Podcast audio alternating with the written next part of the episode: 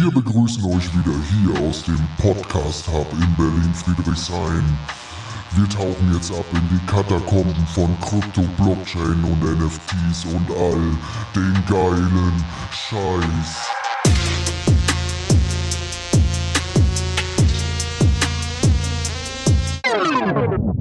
Das ist Berlin, verstehst du?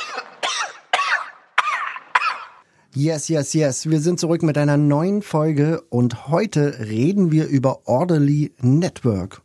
Orderly Network ist äh, quasi ein Liquidity-Protokoll äh, unterstützt von Layer Zero und jeder, der das gestern verfolgt hat äh, auf Twitter, wird mitbekommen haben, dass wir äh, den Wormhole-Snapshot gestern gehabt haben. Ähm, das heißt, Wormhole kann man jetzt sehr wahrscheinlich nicht mehr spielen oder braucht man sehr wahrscheinlich nicht mehr spielen. Aber das führt natürlich dazu, dass bei Layer Zero auch bald was passieren wird. Und äh, ich sage mal so, ein, ein, ein wichtiger Player, der die Layer Zero Technologie auch nutzt, ist Orderly Network. Und was ist jetzt Orderly Network? Für diejenigen, die schon mal auf einer dezentralen Futures-Börse getradet haben, die kennen vielleicht auch das Problem, dass wenn man dort einen Trade absetzt, also das heißt, wir nehmen jetzt Ethereum und traden das mit einem 5x Hebel. Also wenn wir mit 100 Dollar rein, äh, reingehen, dann traden wir mit äh, 500 Dollar quasi Volumen.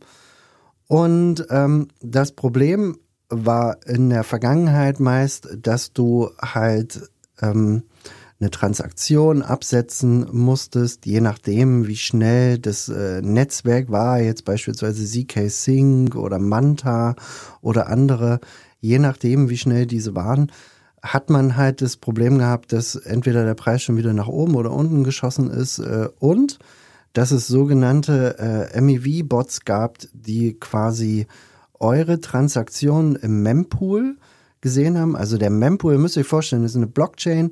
Es gibt ganz, ganz viele Leute, die Transaktionen äh, quasi absetzen und diese Transaktionen stellen sich quasi in eine Reihe.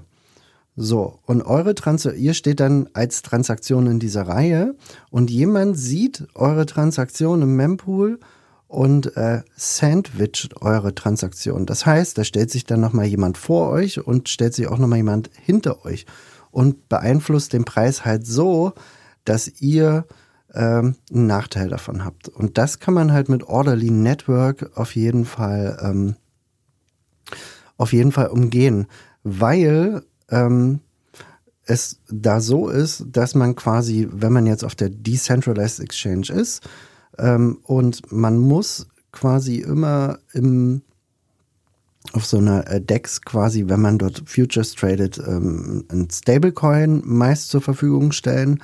Das heißt, ähm, beispielsweise bei LogX, das ist jetzt auch ein, ein, Protokoll, was wir gleich noch vorstellen werden, ähm, da müsst ihr quasi USDC bereitstellen und das macht ihr dann quasi, indem ihr das in den Orderly Account reinkippt.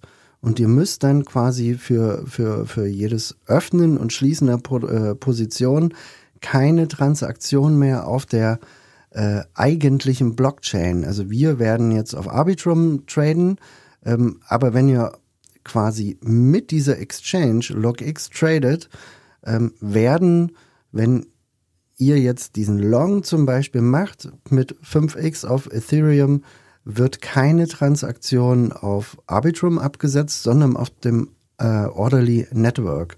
Und da ist sichergestellt, dass es zum Beispiel keine MEV-Bots gibt. Ähm, was hat es noch für einen Vorteil? Elementar. Und warum spielt hier Layer Zero eine Rolle? Das äh, liegt natürlich auch daran, dass wenn ihr im Orderly Network seid und äh, zum Beispiel auf Arbitrum tradet äh, mit, ich sag mal, und habt dort irgendwie 100 Dollar hinterlegt, und möchtet aber später auf Chroma traden oder auf ZK Sync oder auf irgendeinem anderen äh, Netzwerk, dann könnt ihr dort einfach auf euren Orderly-Account quasi zugreifen. Und deswegen ist es halt am Ende auch so spannend. Also es gibt schon viele Vorteile. Das ist halt Infrastruktur für, ähm, für ähm, DEXs, also für Decentralized Exchanges. Und ähm, die haben sich auch ein 20 Millionen Funding ähm, gesichert in der Vergangenheit. 20 Millionen klingt jetzt gar nicht so viel, aber, Freunde, aber wir sind mittlerweile in einer ganz anderen Marktphase. Wenn wir jetzt mal auf Dimension äh, schauen, wo jetzt Dimension tradet, mit welchem Market Cap und mit welchem fully diluted Market Cap. Dimension hat nur 6 Millionen geraced und die traden jetzt bei über einer halben Milliarde Market Cap und äh, ich glaube 4 oder 5 Milliarden fully diluted. Also das bedeutet, dass Orderly sehr wahrscheinlich hier auch ähm, ein guter Play ist. Also so schätze ich das auf jeden Fall ein. Und es farmen nicht so wahnsinnig äh, viele Menschen da draußen. Ne? Es gibt auf, auf, auf, Galaxy eine Kampagne, die werden wir euch zur äh, Verfügung stellen, in den Show Notes quasi mit einblenden. Und da müsst ihr verschiedene äh, Quests machen. Da könnt ihr dann auf dieser Exchange, die wir auch verlinken werden, LogX heißt die, da könnt ihr dann verschiedene NFTs minten und ihr müsst dort ähm, bestimmtes Volumen quasi kreieren auf LogX. Das sind einmal, also es sind erstmal so Social Tasks, also das heißt äh, Twitter und ein bisschen ähm, ein bisschen Discord, äh, bliblablub, also die, die üblichen Sachen, die man so kennt. Und dann braucht ihr Funds auf Arbitrum und dann gibt es so verschiedene Tiers. Ja, es fängt an mit dem kleinsten Tier, das ist der Chief Experience Officer Knight Tier, also Rittertier. Dann gibt es Queen Tiers, ähm, King Tiers und am Ende, das ist jetzt neu hinzugekommen, gibt es nochmal Orderly LogX Trading Battle Royale. Wir fangen an bei 500 Dollar, gehen über 5000 Dollar, das ist dann der Queen Tier. King Tier ist 15.000 Dollar und für das Trading Battle Royale braucht ihr am Ende 50.000 Dollar. Das klingt jetzt alles unwahrscheinlich viel, ähm, aber ihr könnt, wenn ihr jetzt beispielsweise einfach einen Long eröffnet auf 100 Dollar mit 20x, habt ihr schon 2000 Dollar. Also es geht relativ zügig. Ich würde auch empfehlen, Orderly Network nicht nur an dieser Kampagne quasi äh, festzumachen. Ich würde Orderly Network auch noch weiter nutzen und auch mit verschiedenen Protokollen. Ihr könnt auch, abgesehen von LogX, könnt ihr noch WooFi Pro nutzen.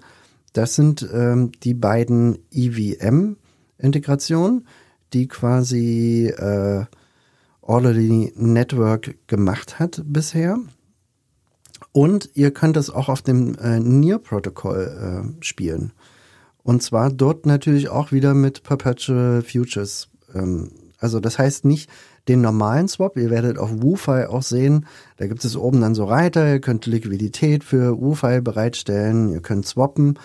Aber Orderly Network ist nur im WooFi Pro Feature mit drin. Ne? Und das ist ganz, ganz wichtig. Also alles andere, was ihr dort macht, äh, wird für den Airdrop nicht so richtig viel äh, nützen.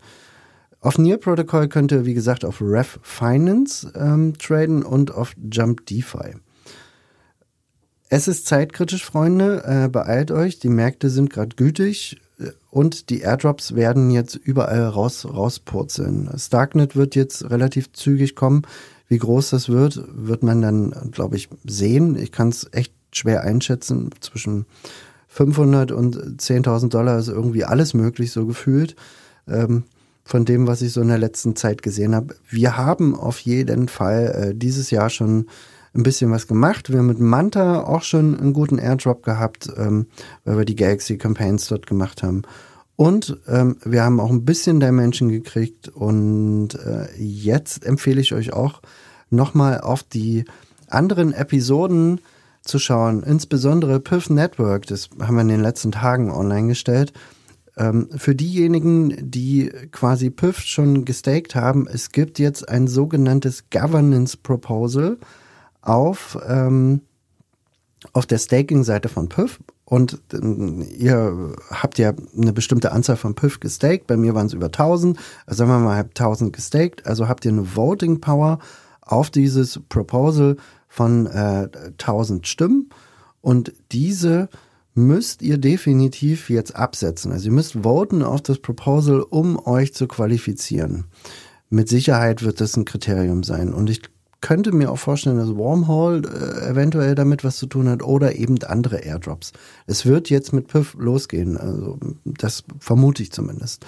Wie immer alles ohne Gewähr, all das, was ihr tut, äh, kann auch ähm, quasi ähm, muss jetzt nicht unbedingt zu einem Airdrop führen.